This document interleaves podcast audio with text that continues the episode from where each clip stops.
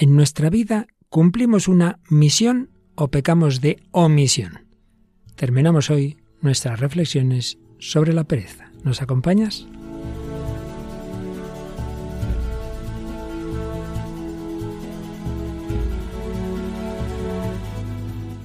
El hombre de hoy y Dios, con el padre Luis Fernando de Prada.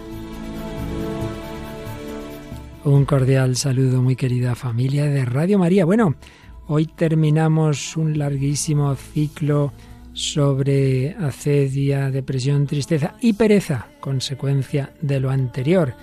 Y bueno, pues tras este ciclo ya pasaremos a otro pecado capital y sus consecuencias, pero todo esto lo vamos a recopilar y enseguida estará a vuestra disposición. Pues sí, en la víspera de la fiesta de alguien que no pecó precisamente de omisión, sino un gran misionero, San Francisco Javier, pues vamos a realizar el programa 375 del hombre de hoy y Dios.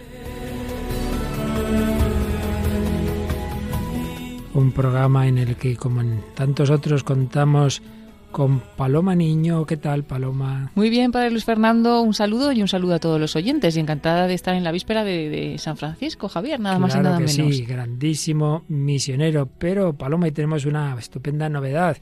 Una de las habituales de los años pasados la hemos tenido trabajando mucho sin poder venir aquí porque ya es doctora, ha defendido su tesis doctoral. ¿Qué te parece? Fenomenal, fenomenal. Le daremos ahora enseguida la enhorabuena. Mónica del Ala Motoraño va a incorporarse y vendrá de vez en cuando o nos mandará sus grabaciones. Hoy está con nosotros. Enseguida la saludamos y nos va a hablar de literatura, esa sección que últimamente no hemos podido tener por faltarnos Mónica y otra de las colaboradoras habituales que también confiamos en que pueda volver a este programa. Pero sí tenemos sí tenemos, Paloma, como siempre, cine, una película poco peculiar. Sí, hoy vamos a hablar sobre la película El Gran Lebowski de los hermanos Cohen. Así es. Música, tenemos a una italiana muy conocida en España. Sí, Laura Pausini, y escucharemos su canción El Mundo que Soñé. Claro que sí. Y testimonio de alguien que ya ha terminado su carrera en esta vida, que se dejó la vida por ayudar a los demás. Y así lo llamaron el ángel de los leprosos en China. Hablamos del padre Gaetano Nicosia. Bueno, pues esto y como siempre reflexiones de espiritualidad, de psicología para cerrar todo este ciclo, terminando con una canción misionera y por supuesto con unas bellas palabras del Papa Francisco. Pero antes de pasar al contenido del programa, algunos de los mensajes que hemos recibido, Paloma, en estos días. Hemos seleccionado dos de los que hemos recibido a través de nuestra página de Facebook.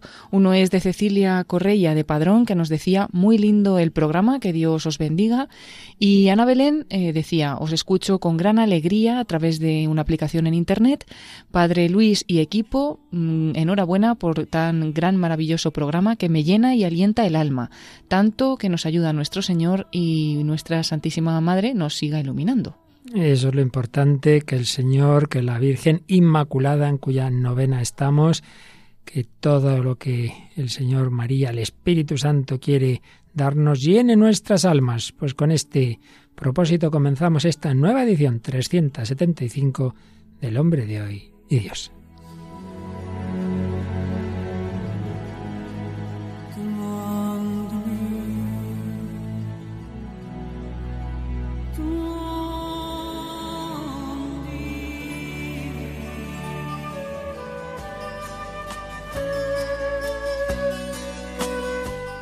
Este es el quinto y último programa que dedicamos a la pereza.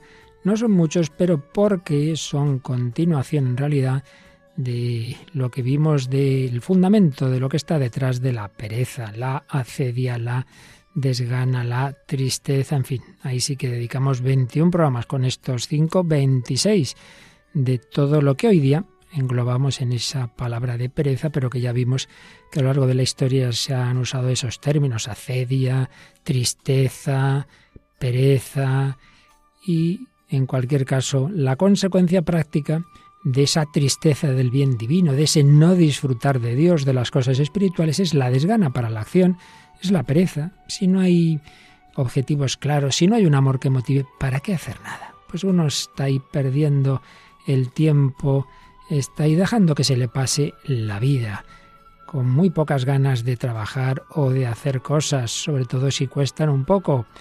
Entonces se cae en esa negligencia. Veíamos, siguiendo, bueno, todos los autores realmente nos lo dicen, tanto espirituales como psicológicos, que frente a la negligencia solo cabe la diligencia, cuya raíz es la palabra, el verbo diligere, que es amar, el amor. Claro, si es que al final es la caridad, la reina de las virtudes, el amor lo que mueve al hombre, lo que lo motiva.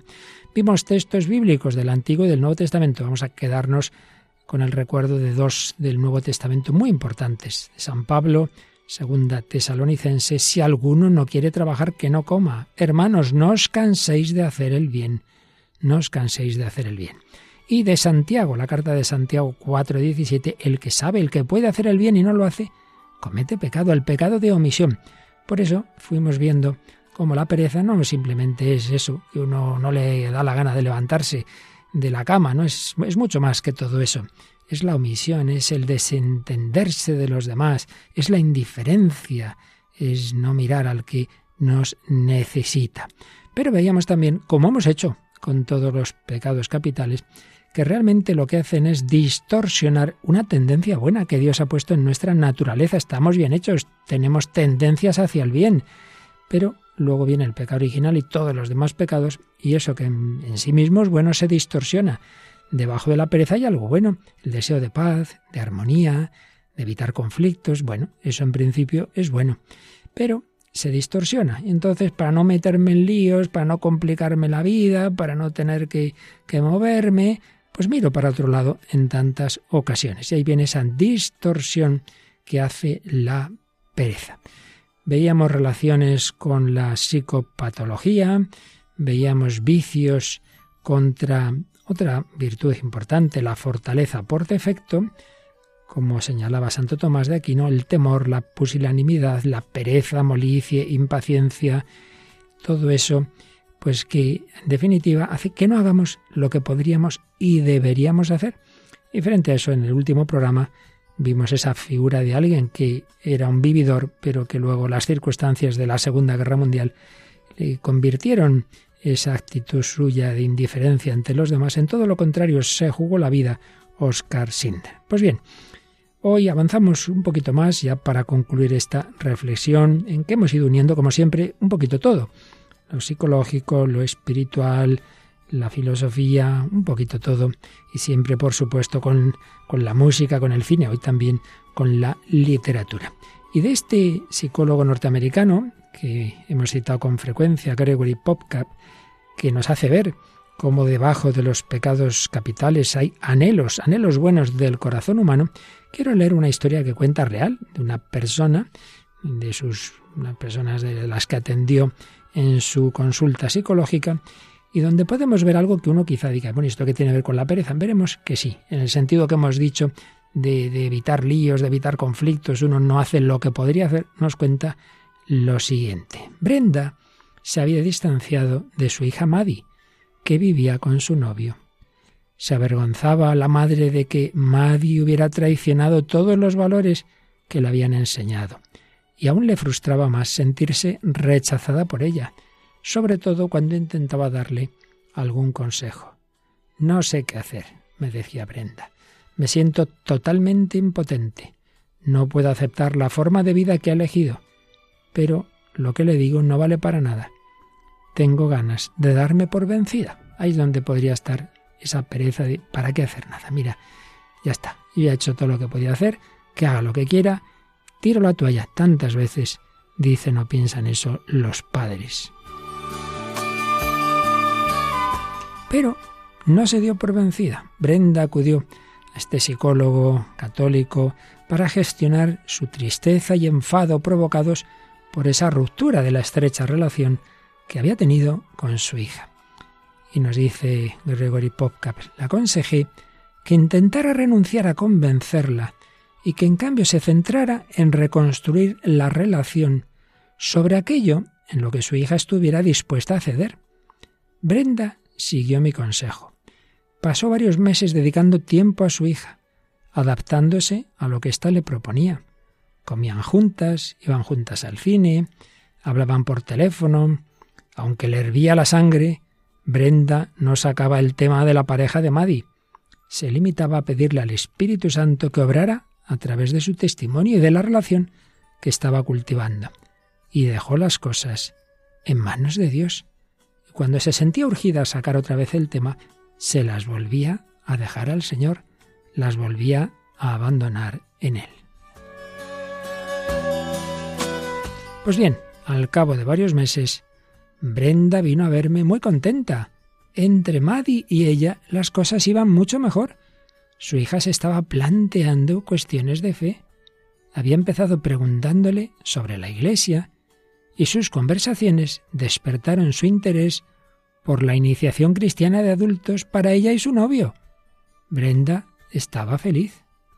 Sé que queda mucho camino por recorrer, me dijo Brenda, pero estoy encantada de verla tan receptiva.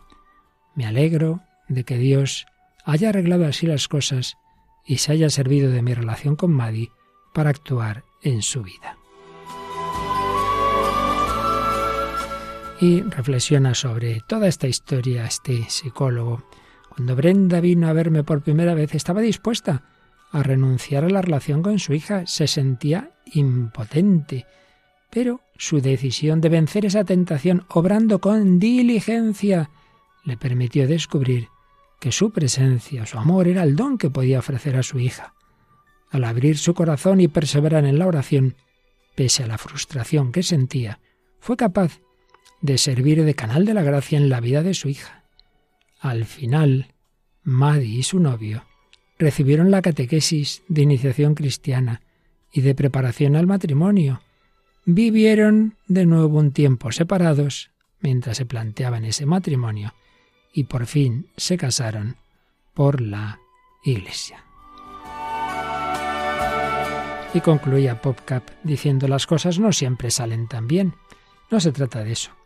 Pero el verdadero significado por lo que os cuento esta historia es demostrar que cuando vencemos la tentación de tirar la toalla, de actuar como si no pudiéramos hacer nada, y en cambio obramos con diligencia, abrimos canales de gracia a través de los cuales dejamos obrar al Espíritu de Dios, y al hacerlo así, la transformación no solo afecta a nuestro entorno, sino a nuestros corazones y a los de los que nos rodean. En la situación de Brenda no existía un conflicto abierto, pero también cuando se dan conflictos abiertos, estamos llamados a ser instrumentos diligentes de la gracia. Pues pidamos al Señor, pidamos a su Espíritu, pidamos a María, que nos quiere y que quiere a vuestros hijos y nietos mucho más que vosotros mismos. Ella, pidámosle que actúe y que nosotros seamos instrumentos sin tirar la toalla. Siempre recemos, siempre luchemos y con paciencia, perseverancia y sobre todo con amor, sin darnos por vencidos, sin ponernos pesados, sino como hizo esta madre, haciendo lo posible en mantener la relación con su hija en lo que las podía unir y al final confiando en que el Señor vencería, como así fue.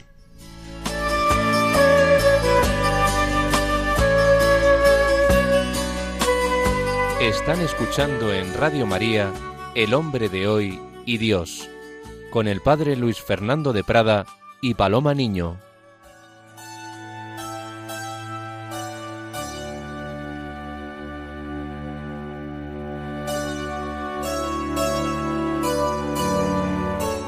Pues sí, aquí seguimos, servidor Padre Luis Fernando Palomanillo, y como os indicaba al principio, se reincorpora a este equipo la doctora Mónica del Alma.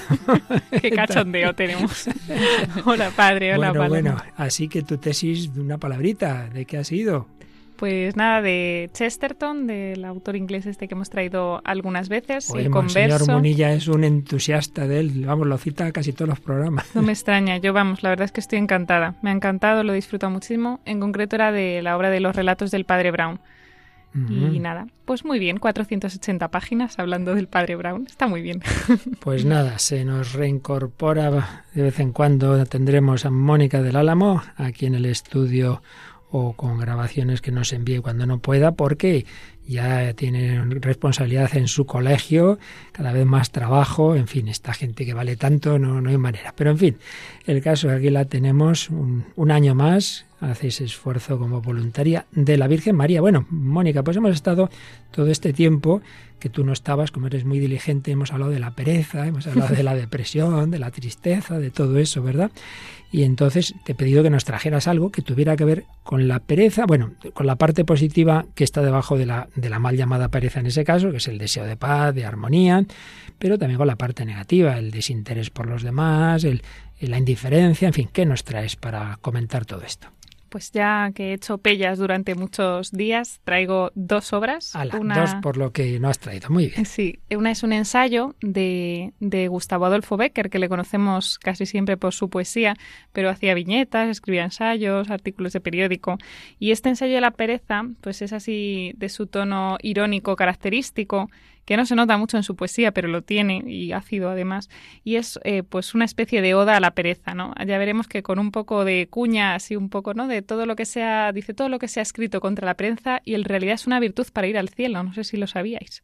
Bueno, sabemos Becker, este autor del romanticismo, romanticismo tardío español, y esta, este ensayo en concreto eh, fue publicado en 1871. Y dice de la pereza, la pereza dicen que es don de los inmortales, en efecto, en esa serena y olímpica quietud de los perezosos de pura raza hay algo que les da cierta semejanza con los dioses. Dice que, bueno, que se ha dicho mucho, ¿no? Lo de a Dios rogando y con el mazo dando, pero es que se ha olvidado la otra parte. Dice, la verdadera oración es esa oración sin palabras que nos pone en contacto con el Ser Supremo por medio de la idea mística. Esta idea que no puede existir sin tener la pereza por base. O sea, el contacto con, con el Ser Supremo, el Ser Supremo, la oración, sin la pereza no puede tener su, su impulso.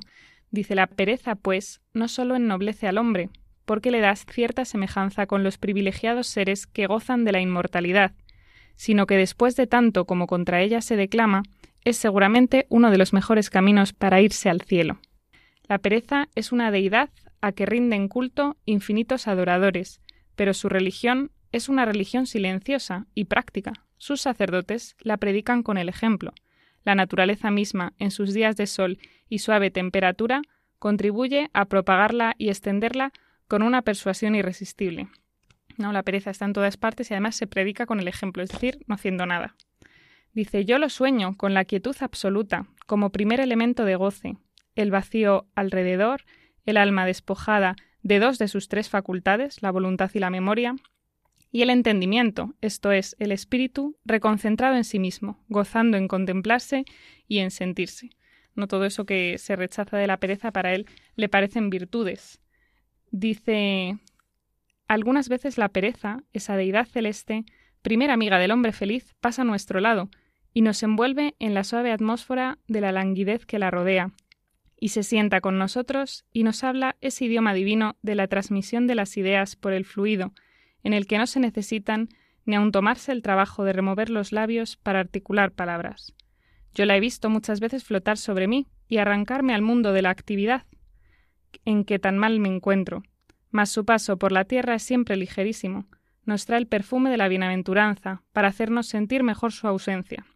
Qué casta, qué misteriosa, qué llena de dulce pudores siempre la pereza del hombre, ¿no? Como aparece solo muy pocas veces, pues pobrecita, que es tímida y luego acaba de una forma muy divertida, la verdad. Dice, yo estaba decidido a escribir un ensayo sobre la pereza o una oda a la pereza. Dice, pero al ir a moverme para hacerlo pensé, y pensé muy bien, que el mejor himno a la pereza es el que no se ha escrito ni se escribirá nunca. El hombre, capaz de intentarlo, se pondría en contradicción con sus ideas, y no lo escribí. En ese instante me acuerdo de lo que pensé ese día. Pensaba extenderme en el elogio de la pereza, a, a fin de hacer prosélitos para su religión, pero ¿cómo he de convencer con la palabra si la desvirtúo con el ejemplo? ¿Cómo ensalzar la pereza trabajando? Imposible. La mejor prueba de mi firmeza en las creencias que profeso es poner aquí punto y acostarme. Lástima que no escriba esto sentado ya en la cama. No tendría más que recostar la cabeza, abrir la mano y dejar caer la pluma. Pues sí, ingenio tenía don Gustavo Adolfo. ¿Qué crees que quiere transmitirnos con este, ah, con, esta, con este ensayo? Bueno, en primer lugar, llevar la contraria, ¿no? Se ha hablado mucho de eso, el trabajar, que el trabajo le hace a uno más persona, más hombre, que le hace, pues eso, en realidad ser auténticamente y dice, no, no, si en realidad hay que dejarse llevar, hay que sentirse. Entonces, de alguna manera, manipula, ¿no? Manipula la concepción de la pereza eh, confundiéndola con la paz de espíritu, la tranquilidad. Es verdad, ¿no? Que tú para hacer oración, para entrar en mm. contacto con la divinidad, pues al final tienes que estar en paz, ¿no? Tienes que estar tranquilo, tienes que dejar el activismo. Además es que el activismo mm. es, es tan malo como la pereza, probablemente. Y a veces, en el mundo en el que vivimos, bueno, yo creo, no sé qué, no sé qué predomina más, si el activismo o la pereza. de hecho, Mónica, hemos hablado tú y yo más de una vez de esa palabra pereza activa, ¿verdad? Sí, sí, sí, sí, eso lo he oído yo más de una vez. Eh, que eso, que al final eh, no hacer lo que tienes que hacer, en el fondo, pues es pereza, ¿no? Haces otras cosas para no hacer la que tenías que hacer. Exactamente, y eso seguro que a muchos nos pasa mucho, Entonces al final, bueno, la pereza de lo que te corresponde, pues sí, haces otra cosa y además te quedas tranquilo, ¿no? En conciencia. Entonces, bueno, también es una crítica a esto, ¿no? Es al activismo de Becker, pero bueno, yo creo que en el fondo es más chulería que otra cosa, pero me llamó la atención, ¿no? Esta manera, y además que siempre que que queremos regodearnos en algún vicio, lo justificamos. Y aquí queda como muy justificado, ¿no? O sea, la pereza es algo que nos hace que nos que no, no, nos hace daño, sino que nos pone en contacto con Dios, oye. Pues para que no entres en activismo, antes de que nos cuentes lo siguiente, vamos a irnos a la música. Paloma nos ha traído la canción de una famosa cantante italiana que en España es muy conocida, Laura Pausini. Y bueno, una chica que, que tiene ideales y que, y que piensa y que sueña en, en cosas grandes, ¿verdad? Sí, y lo refleja en esta canción, por ejemplo, que vamos a escuchar. Bueno, por dar algún dato, ella es nacida en 1974 en Faenza, en la provincia de Ravenna, en Italia, y cantautora italiana que ha ganado muchos premios internacionales, eh, además de cantar en español, hemos dicho italiano, ¿no? Pero también en español, canta en portugués, en inglés, en francés, en siciliano, en un montón de idiomas, incluso en latín, y ha tenido mucho éxito, ¿no? Y este, esta canción que vamos a escuchar está dentro del álbum Las cosas que vives de 1996, es la canción El mundo que soñé y la, quiso dedicar que todos los fondos que, sacó con ella fueron a, favor del Fondo de Naciones Unidas para la Infancia. De hecho, sí, está muy implicada en diversas causas solidarias. Pues escuchamos El mundo que soñé de Laura Pausini. ¿Cuántas veces he pensado ya que mi mundo de cabeza va hacia un mar con fondo de mentiras y ¿Cuántas veces no habré yo querido ayudar en este mundo mío a todos esos que mueren y sufren como tú? El mundo que soñé tendrá mil corazones para poder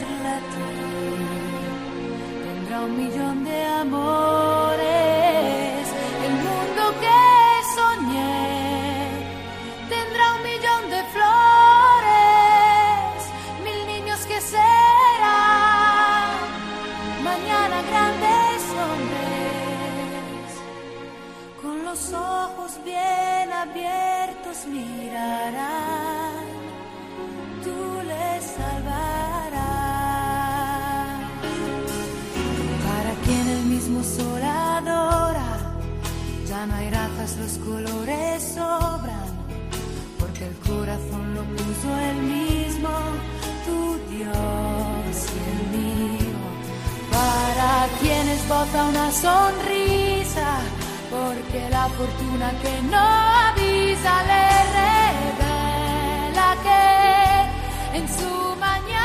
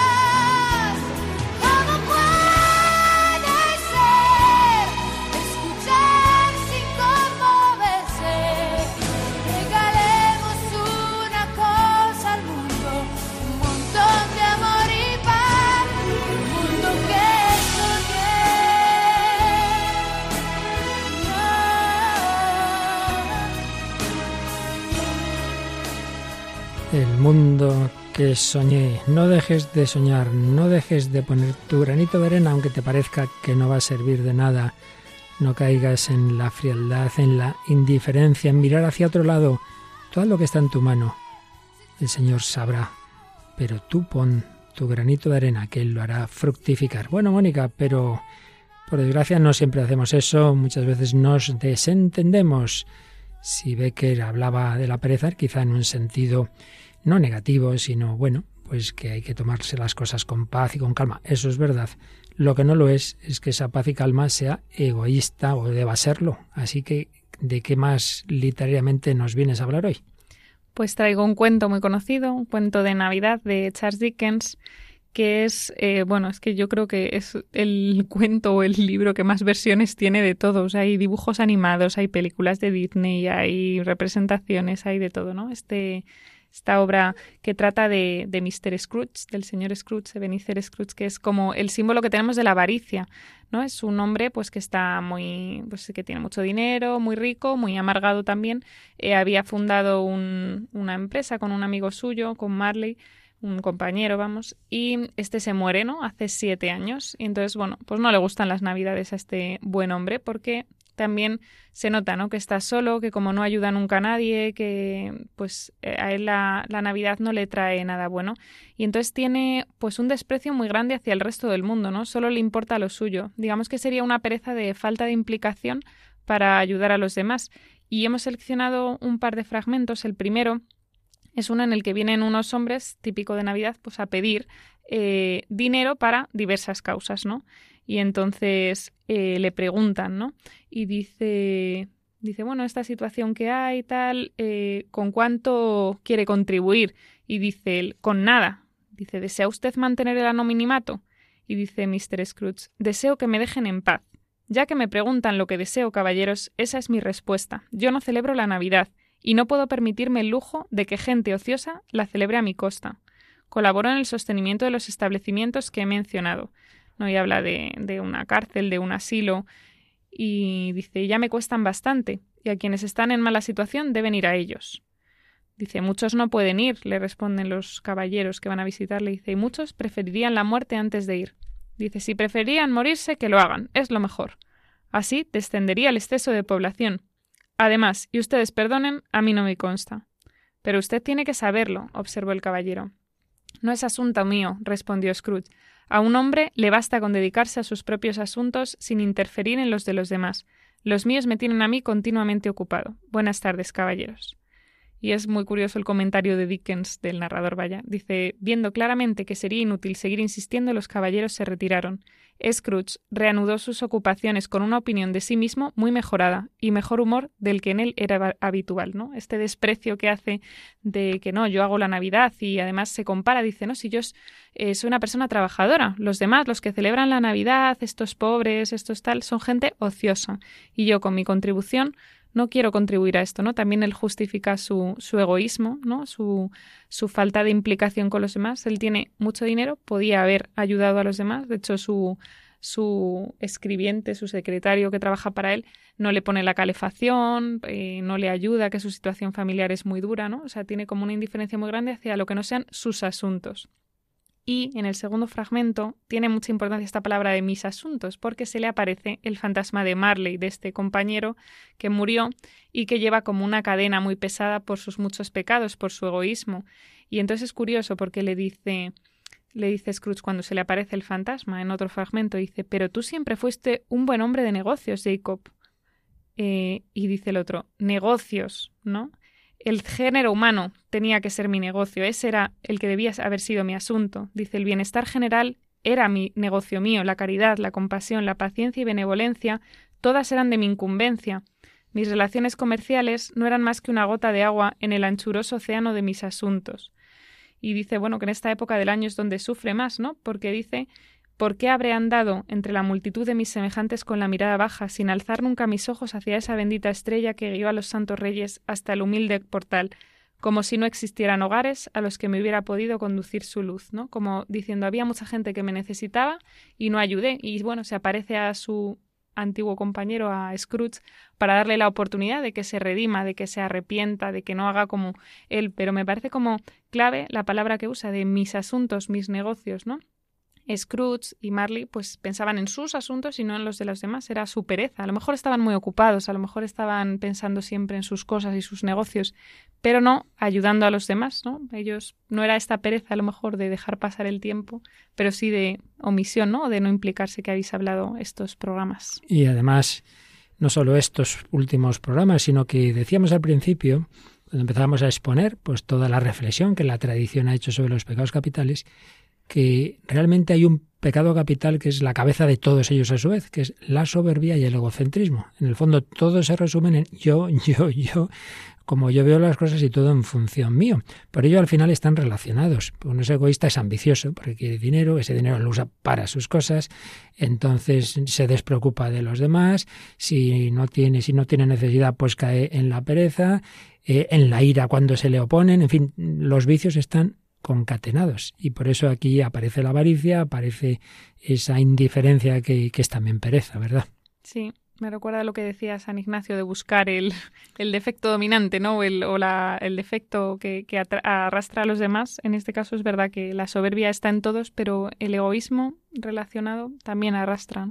Claro que sí, en el fondo son es lo mismo, la soberbia más el aspecto, si quieres, intelectual, que yo me veo ahí el centro del mundo, y el egocentrismo, pues en el aspecto más de la voluntad, que todo en función mío. Bueno, pues has hablado de la visita a un rico, y ricos y pobres aparecen en una película bastante peculiar. Yo tengo que decir que me han dicho una película de culto, hay miles de personas que se reúnen en una fiesta, en el Lebowski Fest. Luego uno la ve y se queda un poco diciendo, y es que claro, precisamente es una película de alguna manera que quiere transmitir el sinsentido, como eran en general o son en general las películas de los hermanos Cohen, que uno se queda un poquito diciendo qué querrá transmitir. Pues en buena parte eso, una filosofía de la vida, de un sinsentido, de, del absurdo, de que pocas cosas tienen sentido. Bueno, ¿qué película es, Paloma? Pues hablamos del Gran Lebowski, es una película de 1998 de Estados Unidos, como dices, de los hermanos Cohen, y bueno, el que podría ser el protagonista no es Jeff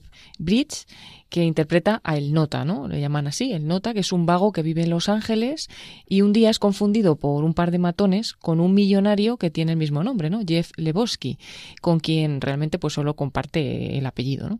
Después eh, de que ocurran, ciertas cosas, este, El Nota, inicia una búsqueda del gran Lebowski y de su encuentro surge un trato y es que va a ayudar a, su, al que tiene su mismo nombre, ¿no? A encontrar a su mujer con una recompensa. Sí, eh, pensaban que era él, que era el, el pobre, el rico, y no lo es, pero bueno, ya que se conocen, va a exigirle al rico, oiga, a mí me han fastidiado mi casa, han, han hecho de todo, tal, tiene usted que pagarme. Claro, pues vamos a escuchar ese momento en que, en que el, el nota visita al verdadero, bueno, al otro Lebowski. Oiga, yo solo quiero... Usted solo quiere una limosna. ¿Tiene algún empleo, señor Lebowski? Oiga, déjeme que le explique una cosa. Yo no soy el señor Lebowski. Usted es el señor Lebowski. Yo soy el nota. Así tiene que llamarme, ¿entiende? Eh, así o su notísima, o, noti, o, o, el notarino, en fin, si no le hacen los nombres cortos. ¿Tiene usted algún empleo, señor? ¿Empleo? No se suele ir vestido así para buscar trabajo, ¿verdad? Y entre semana. Estamos a ¿Qué día es hoy? Pues yo sí trabajo, señor. Así que si no le importa... No, sí me importa. Eh, al nota le importa. Es intolerable, ¿entiende? Tío, esta agresión es algo intolerable. O sea, que su mujer no tiene por qué... ¡Mi mujer! Espero que algún día mi mujer aprenda a vivir de su asignación, que es amplia. Pero si no, eso es un problema suyo, no mío. Igual que cada paria responsable de su suerte en la vida. Al margen de a quién decida echar la culpa. Yo no culpé a nadie por la pérdida de mis piernas. Me las quitó algún chino cuando estuve en Corea, pero luché y triunfé de todas formas. No puedo resolverle sus problemas, señor. Solo usted puede. Hágaselo tatuar en la frente. Su revolución ha terminado, señor Lebowski. Mis condolencias. Los parias perdieron. Mi consejo es que haga lo mismo que sus padres hicieron. Consiga un trabajo, señor. Los parias perderán siempre. ¿Me oye, Lebowski? Los parias perderán siempre. Madre mía, menudo enfrentamiento. Bueno, así sin haber visto la película, no la habéis visto ninguna, pero bueno, así de primeras que os ha hecho pensar. Bueno, es interesante ¿no? ese encuentro entre los dos, porque tienen pensamientos totalmente distintos. Uno parece que va buscando algo, ¿no? Y, el otro le dice, aquí cada uno se busca su, tiene sus problemas y se busca sus soluciones, ¿no? A mí no me metas, que hasta también mi mujer estoy esperando que, que, viva poco, ¿no? Con la asignación hay, hay una historia con la mujer que no vamos a contar. y él no, no se fija en eso, en, en los demás. Le dice que, que busque un trabajo, ¿no?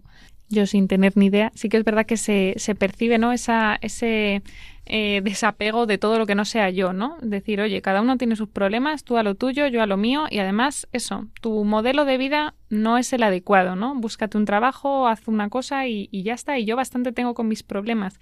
Y bueno, pues puede que sea verdad por una parte, ¿no? Que cada uno tiene que hacerse cargo de su sufrimiento, pero también, pues eso, todos somos carentes de algo, ¿no? Por eso existe la caridad en el fondo. Entonces, al final, el que no te importe nada, nada, nada a los otros, pues puede hacer que a ti no te resuelvan otro problema, ¿no? Aunque no haya que actuar para que te lo devuelvan, pero tú puedes necesitar la ayuda de otros en otro momento, no siempre económica, pero así es. Por un lado, sí, son dos posturas contrapuestas. Por un lado, en efecto, ese que se cree que él se ha conseguido todo por sus fuerzas y entonces, mira, los demás que son unos vagos y punto. Pero claro, en el lado contrario, él nota pues opta por la picaresca. Y él y sus amigos, que en fin son bastante peculiares también, bueno, es una forma de rebelión en manos de quien se siente explotado, de quien se ha quedado sin recursos, echar la culpa a los demás. Hay muchas interpretaciones de esta película y también quien la ha visto en clave política norteamericana, que, que si el movimiento hippie, que si los republicanos, que si... Bueno, ya digo que son de estas películas que uno le dice, piensa, pero ¿qué quiere decir? Y seguramente tienen un trasfondo que no es fácil de pillar. En cualquier caso, hay una pregunta que en un segundo corte de la película, que esa es la pregunta, está muy bien hecha. Otra cosa es la respuesta que se dé. Lo escuchamos. El señor Lebowski.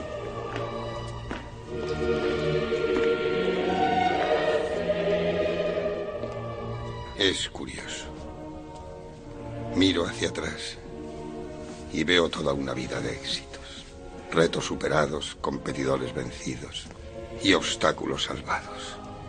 He llegado mucho más lejos que la mayoría de los hombres, aún sin poder usar mis piernas. ¿Qué... ¿Qué es lo que nos hace hombres, señor Lebowski? Mm, nota, ¿eh? Pues no, no lo sé, señor. Quizá la capacidad de hacer lo que es debido. Cueste lo que cueste. Es eso lo que nos hace hombres. Bueno, Mónica, precisamente decías antes que cualquiera puede ocurrirle algo y necesitar ayuda. Resulta que al final el rico vuelve a llamar al, al pobre porque le ha ocurrido algo, no vamos a decir el qué, y entonces el hombre está ahí, ya le, le hemos notado un cambio de tono radical, ¿verdad? Sí, totalmente. Y, es súper impactante, ¿no? la reflexión que hace de, de, la moral o de lo que es correcto, ¿no? Dice, ¿qué nos hace hombres? Después de todo lo que he conseguido, ¿no? Que es indudable que todo el mundo le, le envidiaría, pues ¿qué, ¿qué, me hace hombre, ¿no? A lo mejor todo eso no me valía para, hacer, para ser hombre, lo que es debido. Así es. Sí, me ha llamado la atención lo mismo, esa última reflexión. El otro sigue a lo suyo porque le dice incluso, ¿qué, ¿qué te parece? esa pregunta dice, llámame nota. O sea, y no le interesa mucho más la pregunta. Sí, sí, si lo veis ya veréis que es pasota absoluta. Pero bueno, este sí que se ha dado cuenta de que a pesar de todo lo que ha conseguido, pues se pregunta todavía si, si ha hecho lo que, lo que tenía que hacer, ¿no?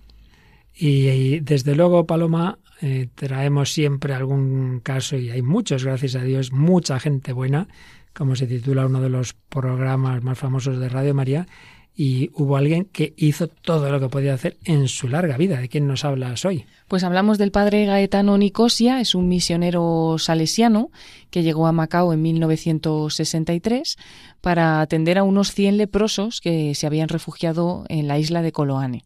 Abandonados a su suerte, pues su situación era dramática y caracterizada pues por la terrible higiene, la violencia y los suicidios. Este sacerdote es nacido en Italia en 1915 ya entonces hablaba chino antes de llegar a, pues, a la comunidad de los leprosos, porque había comenzado su obra misionera en comunidades chinas desde 1935, en Hong Kong, en Macao y en Guangdong. Y de allí fue expulsado por los comunistas en 1950. Cuando el obispo de Macao pidió a los salesianos ayuda para atender a los leprosos de Coloane, pues el padre Nicosia dio su disponibilidad para vivir con ellos, como hizo San Damián de Molokai. Y desde 1963 a 2011, durante 48 años, compartió su vida con los leprosos, transformando aquel lugar, porque logró que vinieran hasta la isla enfermos y médicos, facilitó una alimentación sana y variada, restauró también las casas introduciendo luz y agua potable, creó una granja, ofreció formación profesional para que cada uno pudiera ejercer un oficio y construyó una escuela y una iglesia. En 2011, cuando ya era muy anciano, dejó la misión pero cuando la dejó no quedaba allí ninguna persona con, con, lepra, con la enfermedad de Hansen. Y el testimonio de vida del salesiano llevó a la mayoría de los miembros de su comunidad a abrazar la fe cristiana y el padre pues Nicosia falleció en Hong Kong a los 102 años. Ajá. Bueno, pues desde luego este sí que hizo mucho y la pregunta que hacía el Jeff Legoski rico, pues habría que responder. Desde luego fue hombre que empleó bien su vida, el ángel de los leprosos, lo que puede cambiar la vida de muchísimas personas, la vida de una sola. Gregory Popcap nos recuerda que en el libro de los Proverbios, 4.23 aparece esta cita, con toda diligencia, guarda tu corazón, porque de él brota la vida. Sí, del corazón de este misionero salesiano brotó la vida de todos esos leprosos. Las repercusiones de nuestra respuesta diligente y fiel a los desafíos terrenales son eternas. Recordaba también Popcava a su compatriota, el gran arzobispo Fulton Sin, que decía cada momento que nos llega va cargado de un propósito divino. Sí, el sentido común nos aconseja no agobiarnos por naderías, no hay que hacer un mundo de las dificultades diarias, pero eso no tiene nada que ver con actuar como si nada tuviese importancia. En cada momento, en cada día, el poder de Dios emplea cualquier medio para transformarnos en esos seres divinos que estamos llamados a ser. No lo olvidemos, estamos llamados no simplemente a ser buenas personas, a ser hombres en un sentido pleno, sino ser hombres en un sentido pleno en el plan de Dios es ser dioses, con minúscula, ser hijos de Dios. Estamos llamados a la divinización. Por eso toda esta larga serie de los pecados capitales, cuando empezábamos hablando de la soberbia, decíamos que la soberbia desordena algo que en sí mismo es bueno, que es el deseo de la excelencia. ¿Qué mayor excelencia que ser como Dios, pero no contra Dios, no por la soberbia, no por nuestra conquista, sino por la acogida del don de Dios, de acoger esos talentos que Dios nos da y hacer que den todo el fruto posible. Y bajando a detalles de consejos concretos, que luego siempre las cosas muy concretas, pues bueno, a cada uno tendrá que ver si le sirven más o menos, pero bueno, algunas sugerencias que da Gregory Popcak frente a esta pereza en cuanto a indiferencia, en cuanto a desentendernos, pues nos dice que nos preguntemos primero, ¿dónde he aprendido que el mejor modo de sobrevivir es cruzarse de brazos y asentir a todo? ¿Quién me ha enseñado a responder así? ¿Qué circunstancias han impreso en mí esta lección? Deseo seguir permitiendo que esas experiencias antiguas, normalmente de la infancia, de la adolescencia, controlen mi vida. En cualquier caso, no te juzgues ni te recrimines. Acéptalo. Estas son las experiencias que han forjado mi lucha por satisfacer mi anhelo divino de paz. Acepto mi pasado. Acepto también la llamada de Dios a cambiar y crecer. Aceptar el pasado y no recriminarme no quiere decir que no intente cambiar en lo que pueda. Amarme a mí mismo, amarás a tu prójimo como a mí mismo, implica esforzarme por ser la persona que Dios quiere que sea. Y así será cuando se colme mi profundo anhelo de paz, de armonía, pues actuando con amor, con diligencia, frente al desorden que me rodea a mí y que, se da pues, en todos los ámbitos de nuestra vida.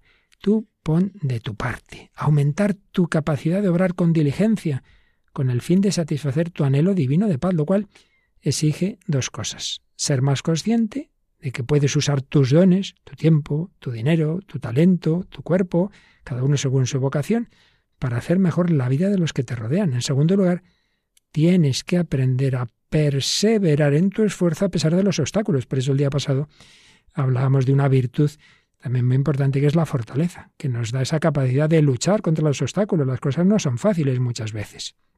Y bueno, desde pequeños detalles, por ejemplo, sugiere, PopCap, algo que las madres estarán muy contentas que lo digo. Cuando entres en una habitación, hazte esta pregunta, ¿qué puedo hacer para que al salir de aquí la habitación quede mejor de como estaba, esté más ordenada? Pregúntate también todos los días, ¿qué voy a hacer hoy para facilitar la vida a esa persona que conozco? Persevera en tu esfuerzo. ¿Qué problemas les preocupan a quienes me rodean? ¿Qué cosa pequeña o grande? Seguramente pequeñita, pero que puede convertirse en algo muy importante. ¿Puedo hacer yo para aportar una solución nueva? Recuerdo un psiquiatra que decía, a veces podríamos dividir a las personas en las que generan problemas y las que solucionan problemas. ¿Tú de cuál eres? Al terminar el día, podías quizá escribir alguna frase sobre lo que has hecho por intentar aportar soluciones a los problemas de tu familia, de tu trabajo, de, de tu ámbito, de amistades.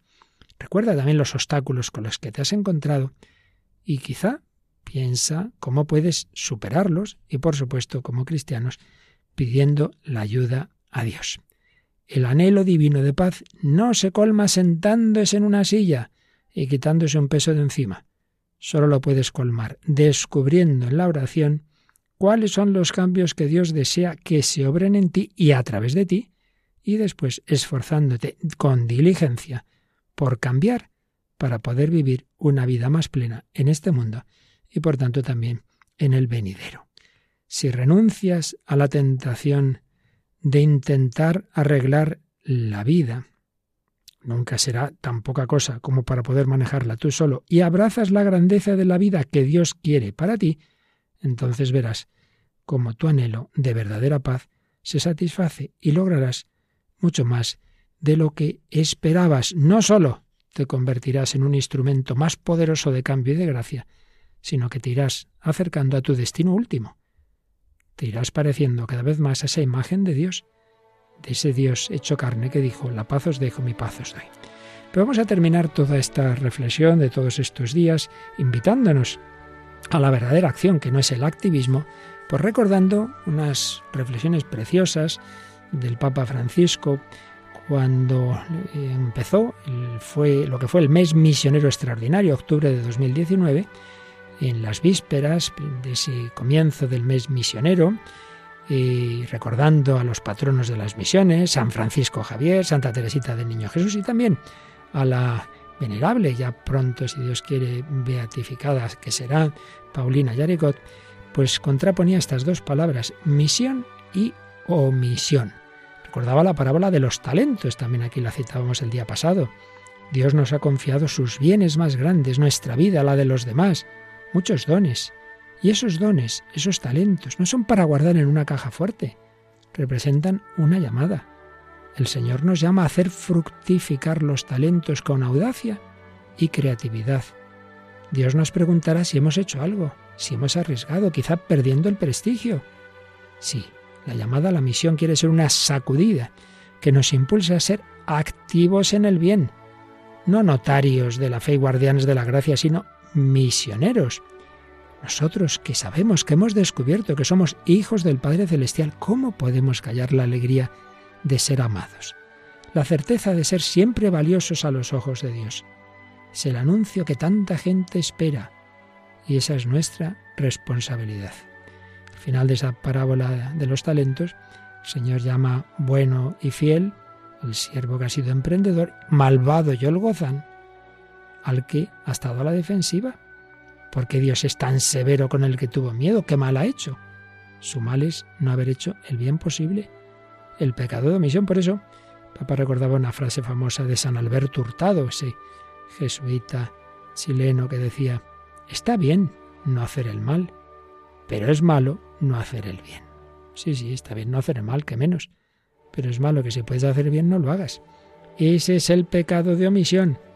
Y este puede ser, decía Francisco, el pecado de toda una vida, porque la hemos recibido no para enterrarla, sino para ponerla en juego no para conservarla, sino para darla. Quien está con Jesús sabe que se tiene lo que se da, se posee lo que se entrega. Y el secreto para poseer la vida es entregarla. Vivir de omisión es renegar de nuestra vocación. La omisión es contraria a la misión.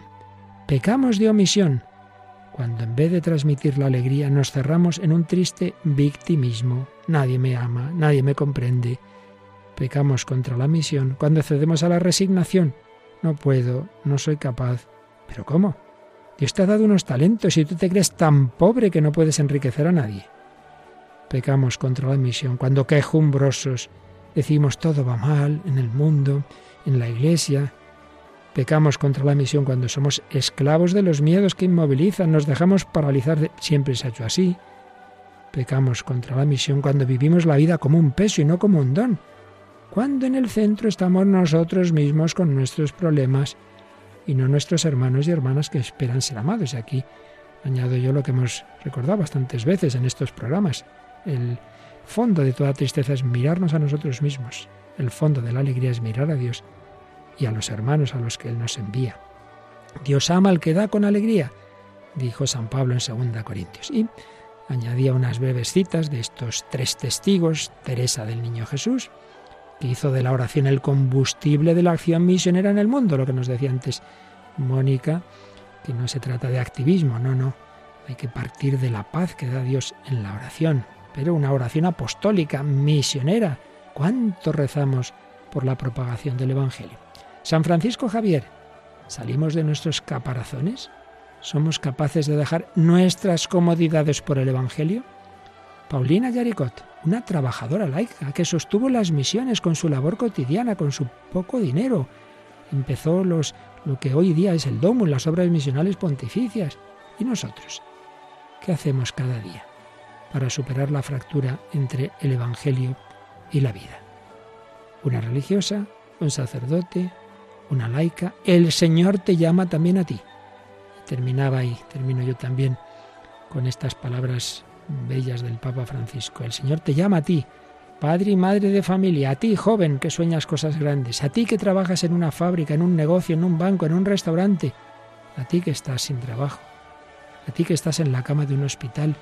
El Señor te pide que te entregues allí donde estás, así como estás, con quien está a tu lado, que no vivas pasivamente la vida, sino que la entregues, que no te compadezcas a ti mismo, sino que te dejes interpelar por las lágrimas del que sufre Ánimo, el Señor espera mucho de ti. Espera también que alguien tenga la valentía de partir, de ir allí donde se necesita más esperanza y dignidad, donde tanta gente vive sin la alegría del Evangelio. Pero tengo que ir solo. No, el protagonista de la misión es el Espíritu Santo. Tú vas con el Espíritu Santo. Ve, el Señor no te dejará solo. Dando testimonio, descubrirás que el Espíritu Santo llegó antes que tú para prepararte el camino. Ánimo hermanos y hermanas, ánimo Madre Iglesia, vuelve a encontrar tu fecundidad en la alegría de la misión.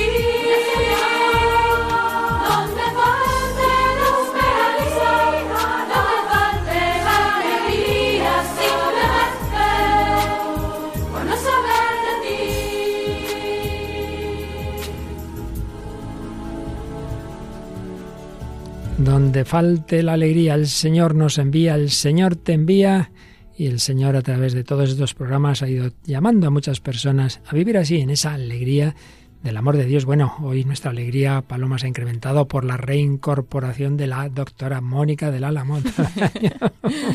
Muy contenta de estar aquí con vosotros. Esperamos ya que se siga repitiendo con frecuencia porque ese punto literario enriquece el hombre de hoy y Dios. Y bueno, vete pensando, Mónica, que ya solo nos queda el pecado capital de la gula, con la embriaguez que, que, se refiere a la bebida, pero bueno, que es todo de ese pecado. De eso hay muchísimo escrito, ¿verdad? Muy bien, pues me pondré a leer. Claro que sí, y nos lo cuentas en próximas ediciones del hombre de hoy y Dios, eh, programa al que siempre podéis escribir, como nos recuerda una vez más Paloma Niño. Sí, o bien a través del correo electrónico el hombre de hoy y Dios arroba radiomaria.es o en nuestra página de Facebook que se encuentra fácilmente igual por el nombre del programa, el hombre de hoy y Dios, pues nos podéis hacer los comentarios que queráis a las diferentes publicaciones. Y bueno, pues ahora llega un programa para los no perezosos, pero que quieran irse, vivir, dormir en la paz, ¿verdad?